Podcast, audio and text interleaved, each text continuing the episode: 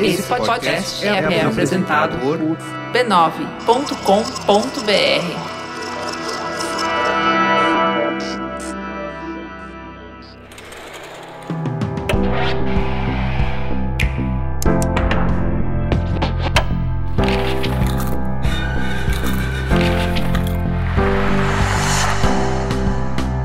Mamileiros e mamiletes, sejam bem-vindos ao Mamilos Cultura, o nosso espaço para reflexões a partir de produções culturais.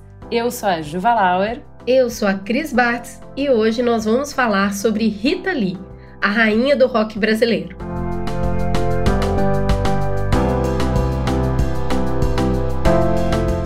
Antes de mergulhar na nossa conversa, bora para um breve intervalo comercial.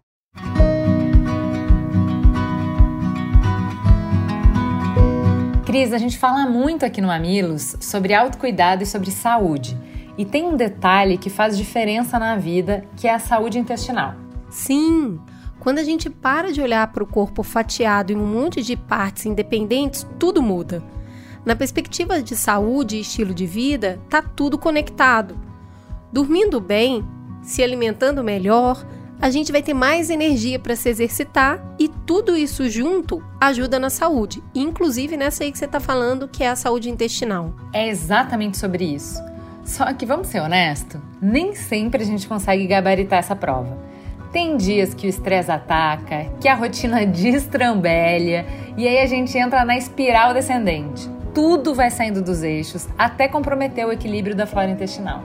Por isso é muito legal saber que a gente pode contar com um aliado, enterogermina. Enterogermina é um probiótico para toda a família que promove equilíbrio prolongado da flora intestinal. Não contém glúten e vem pronto para uso. É super fácil de tomar. Tem versão em flaconete para crianças e adultos e uma versão exclusiva para adultos em sachê, com grânulos que dissolvem direto na boca sem precisar de água e com gostinho gostoso de laranja. Para te ajudar a manter a saúde intestinal em dia, conte com Enterogermina. Saiba mais em www.enterogermina.com. E ó, Enterogermina não tem glúten.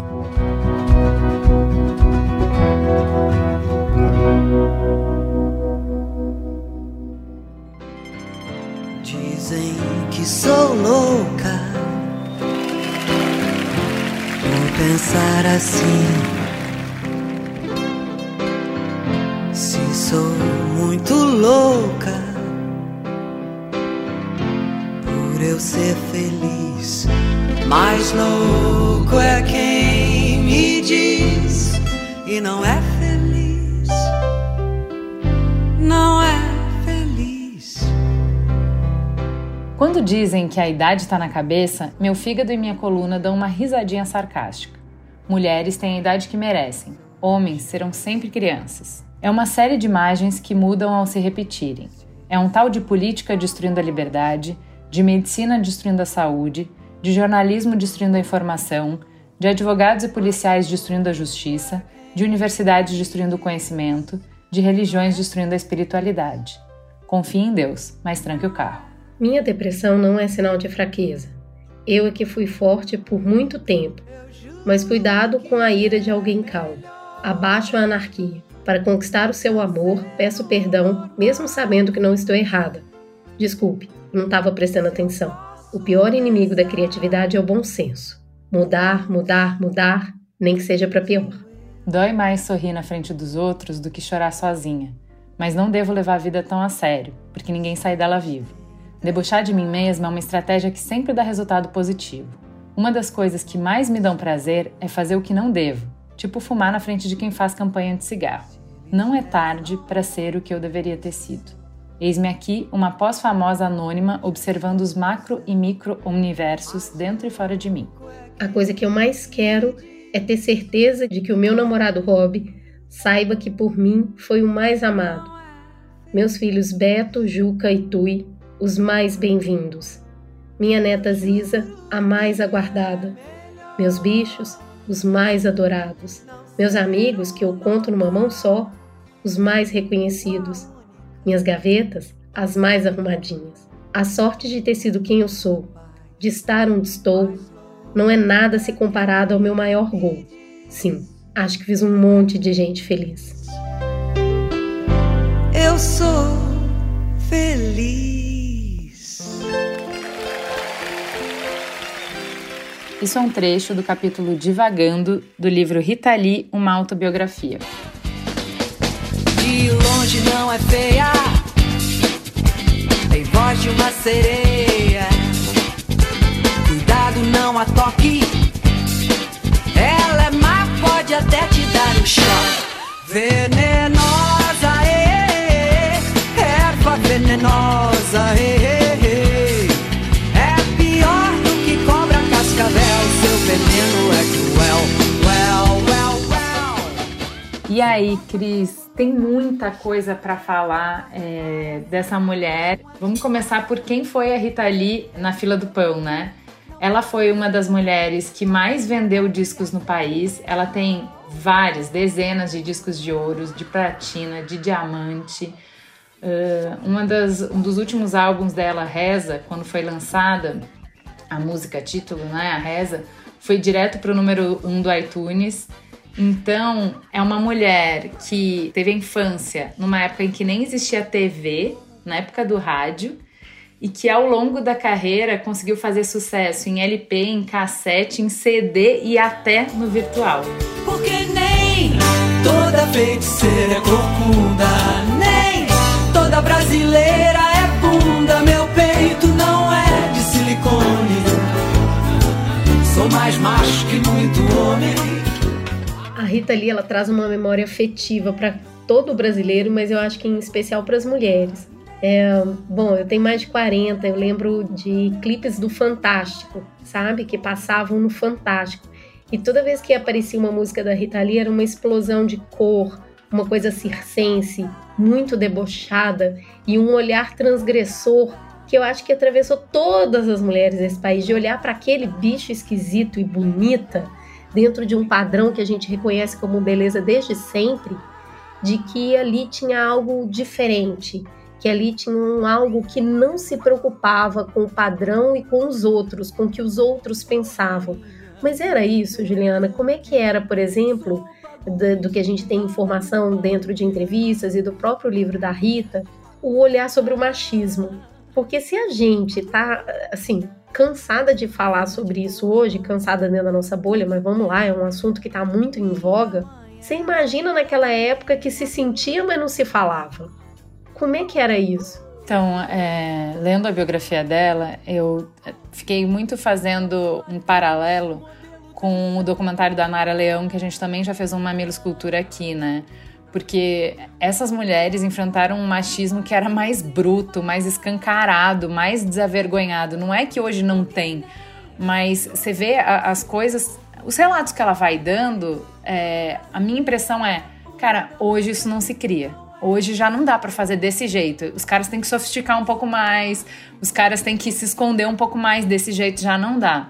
Não, então, eu assim, acho uma coisa que pode fazer, mas não vai ser sem contrapartida. Hoje, exato, eu acho exato. que tem uma diferença muito brutal na época dela, que era as coisas que não têm nome. Uhum. Né? A gente não usava essa palavra machismo, você está sendo machista. Se hoje isso ainda circula dentro de uma bolha, que está naquela época. Então, assim, você sabia que aquilo era incômodo, muito ruim, não estava certo, mas não tinha nome. Então é difícil combater uma coisa que não tem nome, né? É, mas é que é isso, assim, ó, é que era muito, muito na cara, assim, mulher não faz rock, entendeu? Era, era bruto assim, entendeu? Olha, mulher não faz Tava rock. Posto, né? Era uma verdade. Hum, mas falado, assim, na cara dela o tempo inteiro. Então ela falou muito, mas mulher faz rock, mas mulher faz rock. Então, assim, uh, só os homens sabem fazer música, só as contribuições dele que importam. Então tem uma coisa de que é dizer que você não sabe e as coisas que você sabe não valem, entendeu? Uhum. Então, assim, se ela pensava no figurino, se ela pensava na estética da capa, que é uma coisa que sempre levou eles para muitos lugares, não, mas isso é menos, isso é frufru, entendeu? O que vale é o instrumento. Você sabe tocar direito o instrumento? Se ela faz a letra, o que importa é compor a música. Então, tudo que ela fazia valia menos, né? Eh, as ideias que ela trazia ficavam para depois. Uh, para mim, apareceu outro ponto assim que pegou muito foi essa coisa que eu sei que a gente ainda vive, mas é de outro jeito. Ela abrir mão de ser autora das composições dela, deixar todo mundo assinar, né? Foi só quando o Roberto apareceu que ela passa a assumir a autoria, assim, ela assina no que ela realmente faz, e se outras pessoas não fizeram, não vão assinar junto com ela. Isso não quer dizer que depois do Roberto não tenham músicas dela com um monte de gente assinando. Tem. Mas aí é quando essas pessoas contribuíram para fazer a música, entendeu? Eu acho isso muito interessante, esse ponto, porque acho que muita mulher que vai ouvir esse programa aqui se identifica com isso quando recebe um elogio no trabalho, fala parabéns pelo projeto, o que, que ela fala? Ah, mas não fiz sozinha, todo mundo que fez, não é? Parabéns, o seu filho tirou uma ótima nota, ah, mas é que a professora é muito boa. Nunca é a gente. Sempre, assim, quando alguém elogia, você fala: não, não, não estou aqui sozinha, estou aqui apesar de e por causa de. Então, assim, você vê, Rita Lee sofria disso, né? Sofreu disso por muito tempo e ela foi sendo empoderada mesmo. Nesse sentido, o que é o poder? Retirar essa venda da frente do olho dela e falar, gata, não foi os outros que fizeram, foi você que fez. E aí o Roberto tá aí como uma pessoa que, que fez esse processo com ela, não sozinho, né? É, tem um ponto que eu acho que é importante assim. É, porque várias portas estavam fechadas, ela teve que hackear e abrir pelos caminhos que dava, pelas brechas. Então, assim, sim, era na base do é bonitinho, eu quero te comer, então eu vou conseguir isso. Ela debocha disso o livro inteiro. Por que, que me deixou fazer aquele disco? Porque queria me comer, né? Mas aí, então é isso. E aí ela fala de uma, uma reunião em que os caras dissecavam o que ela ia fazer, como ia fazer, o que, que ia vestir, não sei o que, como se ela fosse uma boneca ali. E desse jeito muito irreverente que ela vira a mesa e fala: Cara, vocês estão palhaços? Eu tô aqui, eu tô ouvindo o que vocês estão falando, entendeu? Então, assim, não é que não aconteça hoje, mas eu acho que ela enfrentou e. Por que enfrentou? Porque Nara enfrentou, porque essas mulheres enfrentaram antes, a gente enfrenta de outro jeito. Já caminhou bastante, assim. É, só que isso eu acho que deixa um preço. Então, claro que não só por causa do machismo, por, por ouvir o tempo inteiro que ela não sabia, que ela não valia, que ela não era tão boa assim. Não é só isso, mas acho que isso também contribui para deixar a marca, porque ela tem uma autocrítica gigantesca. Ela tá o tempo inteiro avacalhando os trabalhos que ela tem menos orgulho e tem muita parcimônia para reconhecer o valor dos maiores sucessos dela. Então, precisa que o Guilherme Samorra entre e faça na biografia que ela fez questão de escrever, que ele faça uns apartes, uns parentes, um fantasminha para dizer: "Não, isso aqui, Rita, isso aqui é gigante. Você não pode tirar o valor disso aqui. Isso aqui ganhou todos os prêmios, isso aqui ganhou, foi o mais ouvido, isso aqui você não pode tirar o valor". É, ela o tempo inteiro fica com essa coisa de que ela não sabe cantar, que a voz dela não é boa, que cantora é a Alice, que é amiga dela, que ela compõe, mas é uma composição menor. Uh, que ela faz boas performances, mas que isso é menor, uh, que a voz não tem alcance, que ela não tem potência, que não conta. Então, de novo, o Guilherme precisa entrar para falar: cara, Rita, se o João Gilberto disse que você canta, a pessoa mais cri-cri da música brasileira viva, é porque você canta, pronto, acabou, entendeu? Então, assim, eu acho que enfrentamos o machismo, mas não é por isso que não deixa marcas profundas, né? É, eu acho isso também uma coisa muito importante para a gente refletir juntas, porque além de você carregar essas marcas, elas são contestadas do tipo: você é controladora demais, Juliana. Meu hum. Deus, como você é controladora, você não deixa ninguém fazer nada, quer fazer tudo sozinha. Isso eu acho importante a gente refletir enquanto também uma marca, né? Que é nada pode sair errada porque eu só tenho uma chance, porque eu nem sou tão boa assim. Então, assim, a, a, forma como a gente é no mundo tem a ver com essas construções, né? Se a sua autocrítica é gigantesca, se você sente que você não pode errar nunca, que o seu sempre tem que ser o máximo, é óbvio que você vai controlar para nada sair do risco, entende? Então, assim, é, eu acho que também essa, essa perspectiva que a Rita ali traz, dessa autocrítica, que você vira e fala: não, mas se essa mulher acha que ela não está fazendo o que é bom, quem sou eu? Olha isso. Olha, olha o que ela diz. Ela fala assim, ó, tá explicado por que eu não consigo ouvir nenhum disco meu. Rita Lee, gente. Desconfortável, por exemplo, quando eu entrava numa loja ou num restaurante e o dono tascava a Rita Lee no alto-falante com toda a gentileza. Minha lua em virgem só escuta os defeitos, o violão que ficou baixo, os vocais mal feitos, a virada de bateria fora do tempo, o arranjo equivocado, a letra chinfrim que constrangia. Gente, ela sendo adorada, ela fazendo muita gente feliz, mas a sensação dentro dela era essa, cara. Que mulher não se reconhece? Meu bem, você me dá água na boca. Vestindo fantasias, tirando a roupa. Eu acho impossível falar da Rita Lee sem falar do Roberto. Mas dá para falar de outro homem também que eu acho que a biografia traz e a gente muitas vezes não conhece a história, né? A Rita Lee queria muito ser cantora e o pai dela, classe média, dentista, falou: bora estudar, tem que é formar, tem que trabalhar serviço carteira assinada e tudo mais. E aí a, a Rita Lee recorre ao Gilberto Gil, que nessa época já era um músico estabelecido, ganhava dinheiro com isso, ou seja, era um trabalhador. Gilberto Gil vai até a casa da Rita Lee para conversar com o pai dela e consegue comprovar para ele que, olha, fazendo as contas, tô ganhando mais que o senhor. e aí o pai dela fala: "Ah, parece um trabalho digno". E aí ela ganha esse aval para ir. Então assim, ter amigos é tudo. E tá aí também o pai dela, a gente não pode tirar o recorte da época em momento nenhum, né? É um homem falando com outro homem sobre o poder. Então acabou ganhando esse aval. Para acontecer nesse outro futuro, o Roberto. E o Roberto, assim, muito difícil falar, né, do casal, porque é um negócio muito fora do que a gente está acostumado a ver. A gente costuma usar a expressão mosca branca, né? Quem já viu? Ninguém. Então, assim, realmente é uma coisa rara e eu acho que por ser tão rara, ela desperta tanta, tanto paixão, orgulho e inspiração em todo mundo, porque o Roberto parece mesmo aquele príncipe no cavalo branco e ele chega e muita coisa acontece na vida dela. Conta um pouquinho, Ju. É, eu acho na história que ela conta, né, do jeito que ela conta a história de, dela, é o Roberto que briga para Rita começar a ter a autoria das criações. É ele que briga para as ideias dela valer. É, ele vai, durante todo o tempo que eles estão juntos, sustentar uma parceria artística e de vida em pé de igualdade. Eu acho que isso ainda é radical hoje. Quantas mulheres podem dizer que tem isso, que conseguiram construir isso?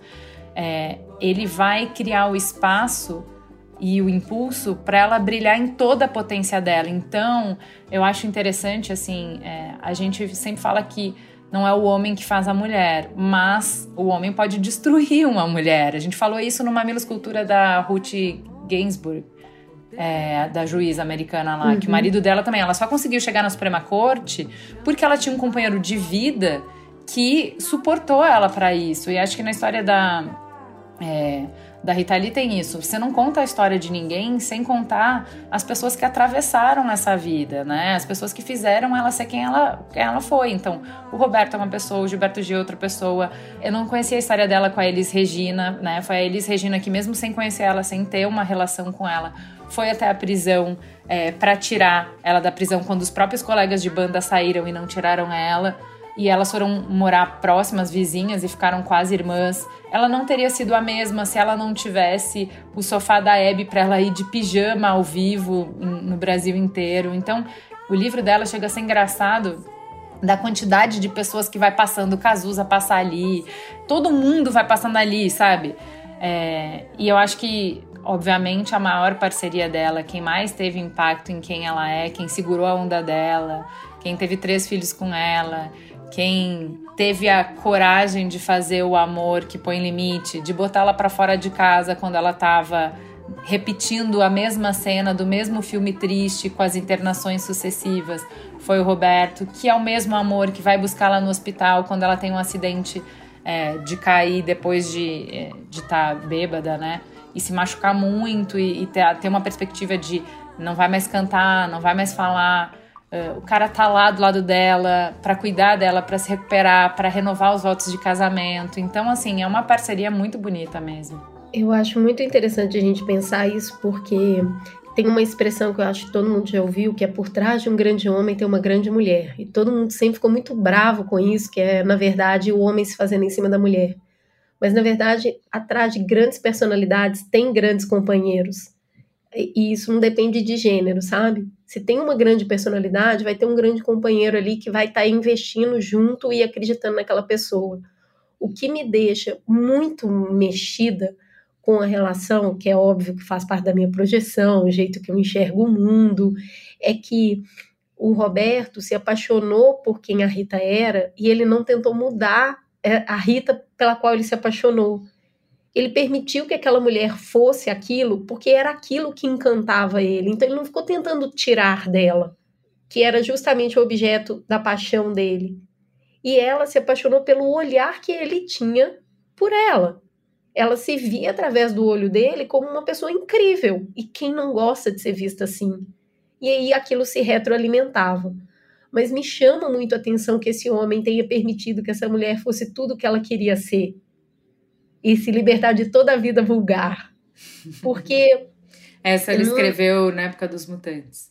Essa não, não, é. não, é. Não é comum, não é uma coisa comum a gente ver é, uma mulher tão livre, poder falar, transitar, se vestir, cantar, viver, se esbaldar estando casada.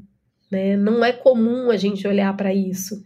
Então, esse amor, eu, eu, eu tendo a acreditar que esse amor durou tanto tempo, justamente porque existia uma liberdade de existir, de ser quem é, sabe?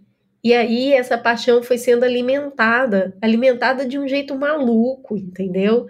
É, tem uma passagem no livro que ela conta que ela pariu, no outro dia ele foi visitar ela no hospital e eles transaram. Era um hum. negócio que tinha carne, tinha espírito, tinha vivência, tudo acontecia, não se abriu mão da carne pelo espírito e nem do espírito pela carne. Era muito, era tudo. Então, assim, só me resta acreditar que as relações que permitem as pessoas serem quem elas são, são as relações capazes de durar.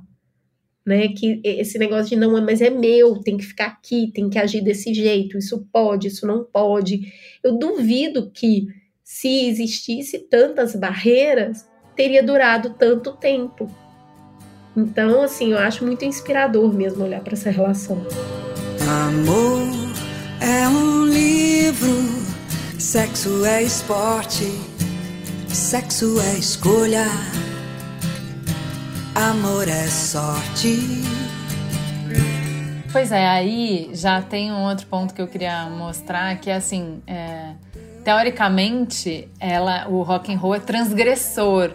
E ela transgride, mas ela não revoluciona Rita, né? Eu acho que ela tem muito negócio de questionar a rigidez e hipocrisia das regras, mas a Rita não quer mudar o sistema. Então, assim, ela queria debochar, ela era muito debochada de quem se apegava à forma sem essência, de quem prefere respeitar o costume sem proteger o valor que esse costume representa, quem quer impor a moral, só que sacrifica a ética para isso. Então, assim, eu entendo, é, como você falou, do Fantástico, a Rita deixou a tradicional família brasileira escandalizada, só que ela manteve vínculo de afeto, de cuidado e de respeito, tanto com a família da onde ela veio, quanto com a família que ela formou. Então, eu diria que ela é bem tradicional para uma libertária anárquica.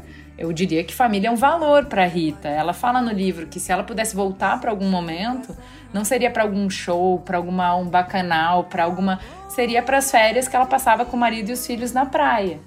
Então, assim, eu acho ela uma pessoa muito família. Agora, que família é essa? Quanto das nossas esquisitices a gente precisa sacrificar para caber numa família? A, a, pergunta que eu acho que ela traz não é se família importa, é como dá para castrar menos a mulher nos seus desejos e ambições e ainda assim manter a família.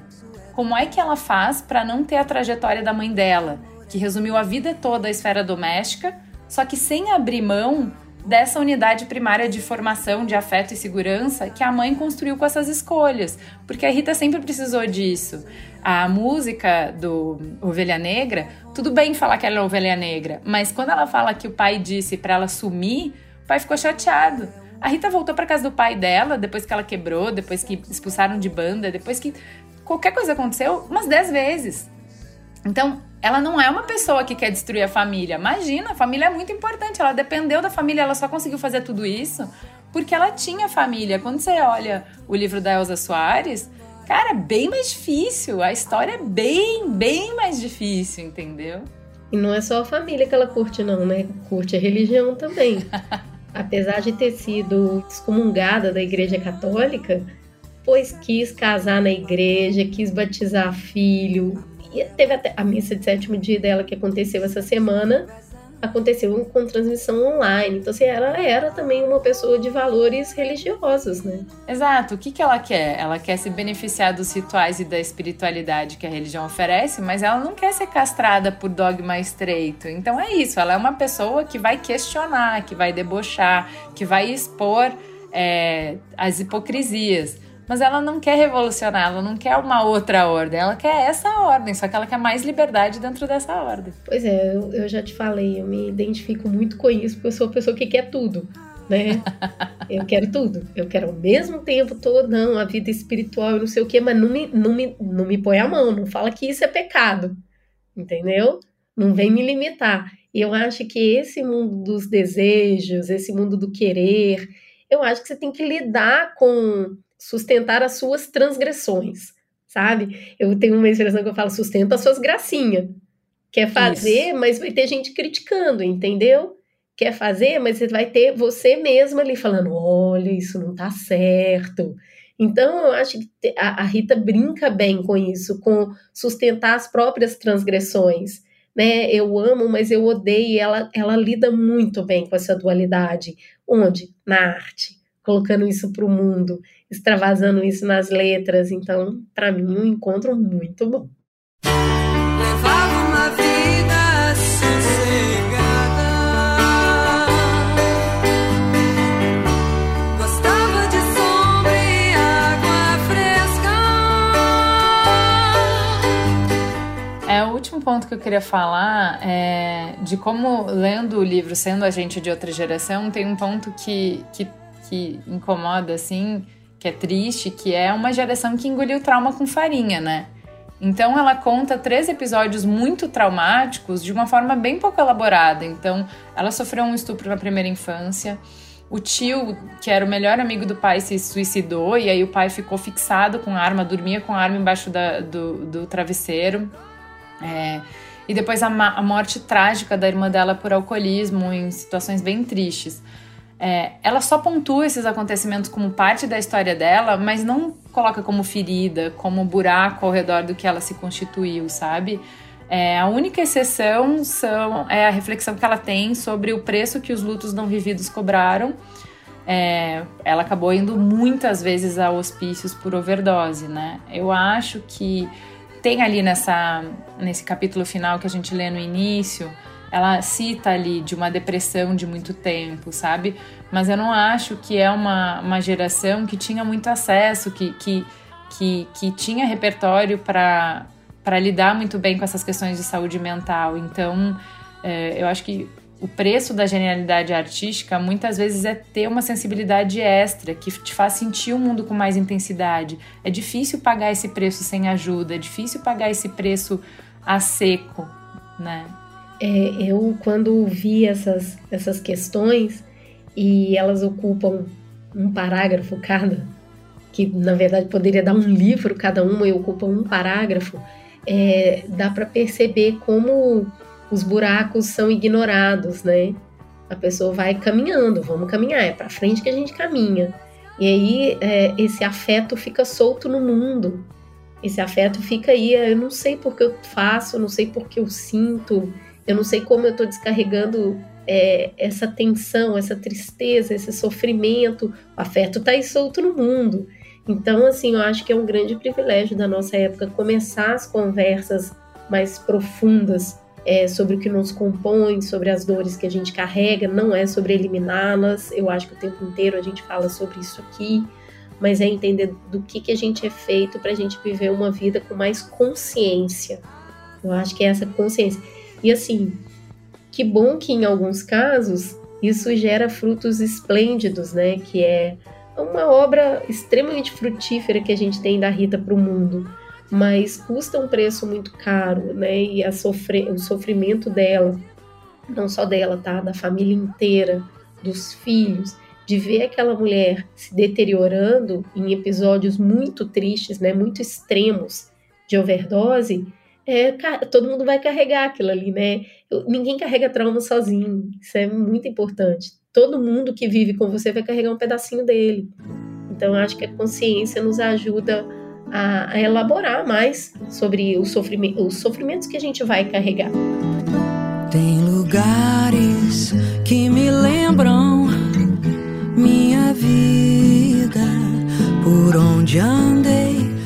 Com tudo isso, deixou um legado lindíssimo que fez muita gente feliz. Rita, muito obrigada pela liberdade que você joga na nossa cara, que você nos convida para fazer parte, que você nos mostra que dá, principalmente por sustentar quem você é, com todas as críticas que você sofreu a vida inteira, todo mundo jogando tomate, jogando banana em você e sei lá, sustentando suas gracinhas. Nunca, nunca fez isso Madalena aí. arrependida, bancou seus desejos. E eu acho que isso é assim, a, essa liberdade que você buscou para você, você abre espaço para que a gente também possa correr atrás da nossa. E é, a maior liberdade que é de ser quem você é, de ser autêntica, eu acho que é um farol para todas nós. Muito obrigada, Rita. Sou muito apaixonada pelas músicas e continua para sempre. É isso, obrigada por morar dentro de mim, abre caminho para que eu seja a mulher que eu sou, que eu procuro ser, que eu desejo ser, né? Obrigada, Rita, por me inspirar e por ser um grande objeto de desejo. De você não esqueço jamais.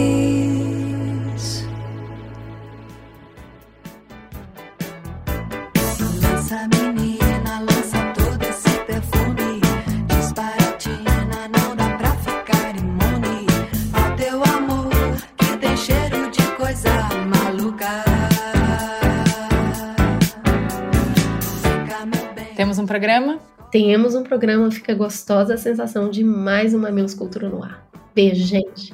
Até semana que vem. Me enche de amor.